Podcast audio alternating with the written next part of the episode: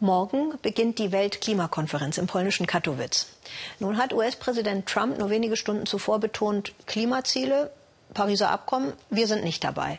Dabei will die UN in Katowice Maßnahmen verabschieden, um die Pariser Klimaziele zu erreichen.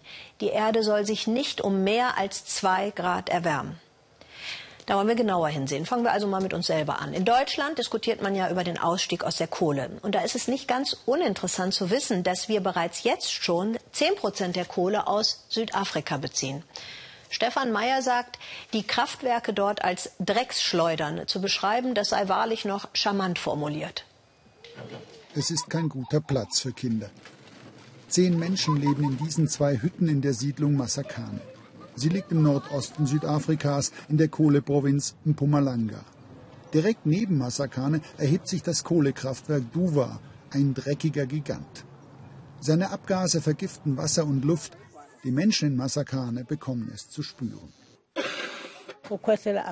Das Kind meiner verstorbenen Tochter, sagt Anamnisi, hustet seit jeher.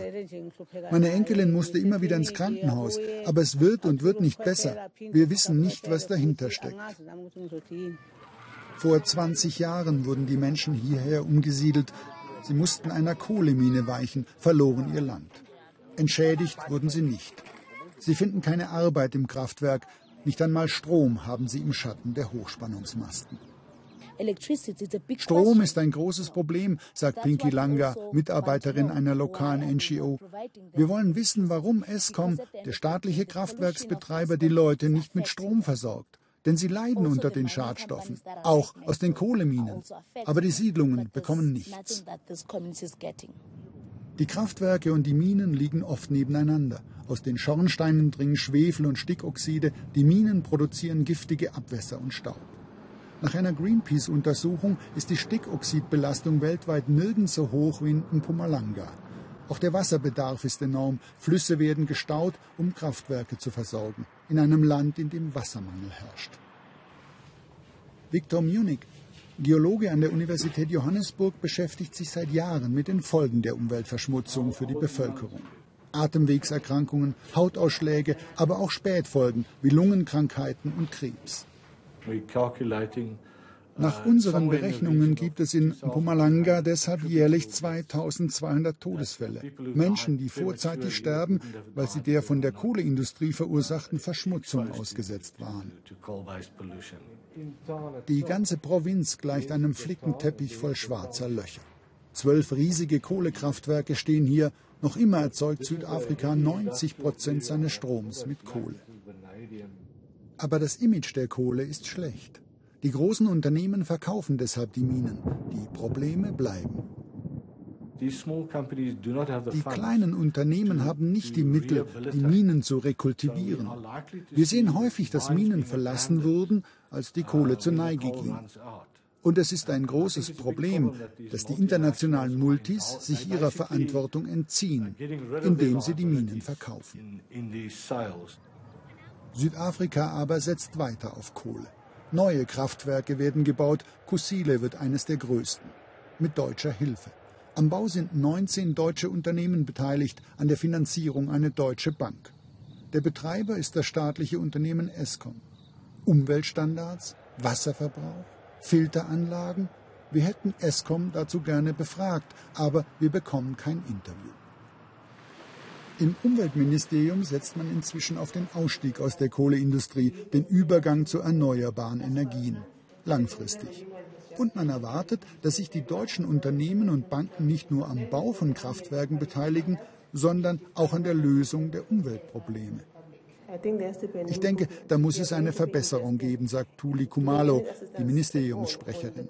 Wenn man in Kohle investiert, muss man überall mitwirken. Und die Kohleindustrie sollte versuchen, ihre Probleme zu verringern. Südafrika, meint Viktor Munich, der Umweltwissenschaftler, wird als dritte Weltland angesehen, wo du das Geschäft, das im eigenen Land nicht akzeptiert wird, abladen kannst. Es ergibt finanziell für manchen Investor und manche Bank Sinn, aber das ist ein unethisches Verhalten einem anderen Land gegenüber. Außerdem würde Deutschland eigene Kohleminen schließen und dafür Kohle importieren, Umweltverschmutzung damit verlagern. Tatsächlich bezieht Deutschland bis zu 10 Prozent seiner Kohle aus den Minen Südafrikas. Also werden die Minen weiter ausgebeutet. Immerhin, die Anwohner dürfen umsonst Kohle für den Eigenbedarf sammeln. Zum Beispiel Bongi Machangu mit ihrer Tochter Simle. Sie leben direkt neben der TNDB-Mine. Noch immer arbeiten hier kleinere Unternehmen, obwohl sie eigentlich schon lange geschlossen ist. Ein gefährlicher Ort, denn seit Jahrzehnten brennt die Mine unterirdisch. Sie bestimmt das Leben der Menschen in Forsman, einer Kleinsiedlung unweit der Mine. Sie bekommen den Dreck ab, leiden vor allem unter den unkontrollierten Sprengungen in der Mine. Bongi Machangu hat es besonders schlimm erwischt. Vor drei Jahren wurde bei einer solchen Sprengung ihre Tochter Sinle verletzt. Sie leidet seither unter epileptischen Anfällen. Vor kurzem traf es Bongi selbst. Es war am 5. Juni. Ich habe gerade das Essen für die Kinder gemacht. Es war so gegen halb zwei mittags, als ich plötzlich eine Explosion gehört habe. Ich fiel auf den Boden, irgendjemand schleppte mich nach draußen und dann stürzte das halbe Haus in sich zusammen. Ein Bekannter brachte mich ins Krankenhaus. Ihren Arm, sagt sie, könne sie bis heute nicht richtig bewegen. Eine Entschädigung habe sie nicht bekommen ob in Forsman oder Massakane. Die Menschen werden weiter unter der Kohleindustrie leiden. Und die Probleme sogar selbst befeuern, weil sie die Kohle brauchen, um zu kochen und im Winter damit zu heizen. Das war die Nahaufnahme aus Südafrika. Jetzt der weite Blick von Philipp Wundersee. Wer verbrennt eigentlich international am meisten Kohle und treibt damit die CO2-Emissionen in die Höhe? Der Energieträger Kohle. Er steht weltweit stark unter Druck. Noch ist China der größte Kohleverbrenner der Welt. Mehr als 60 Prozent der Energie werden hier auf absehbare Zeit weiter aus der Kohle gewonnen, sagt Greenpeace. Knapp 30 Prozent trägt der Kohleverbrauch in China zu den weltweiten Emissionen bei.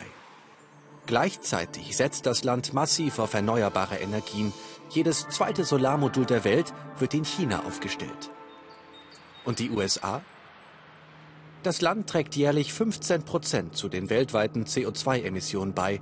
Die Emissionen sinken seit Jahren, so Umweltschützer.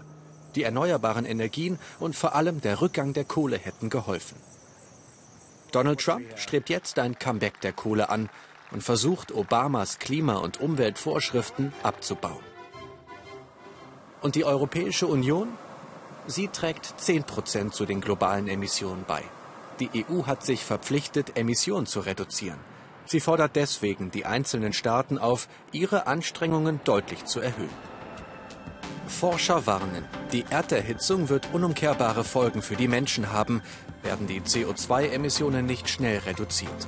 Laut UN ist der Treibhausgasausstoß auf einem neuen Rekordniveau. Um die Klimaziele des Pariser Abkommens noch zu erreichen, müsse die internationale Gemeinschaft ihre Anstrengungen nun mindestens verdreifachen. Die Chance, noch einzugreifen, sei fast fatal. Morgen beginnt also die Weltklimakonferenz im polnischen Katowice, wo jetzt mein Kollege Olaf Bock schon ist.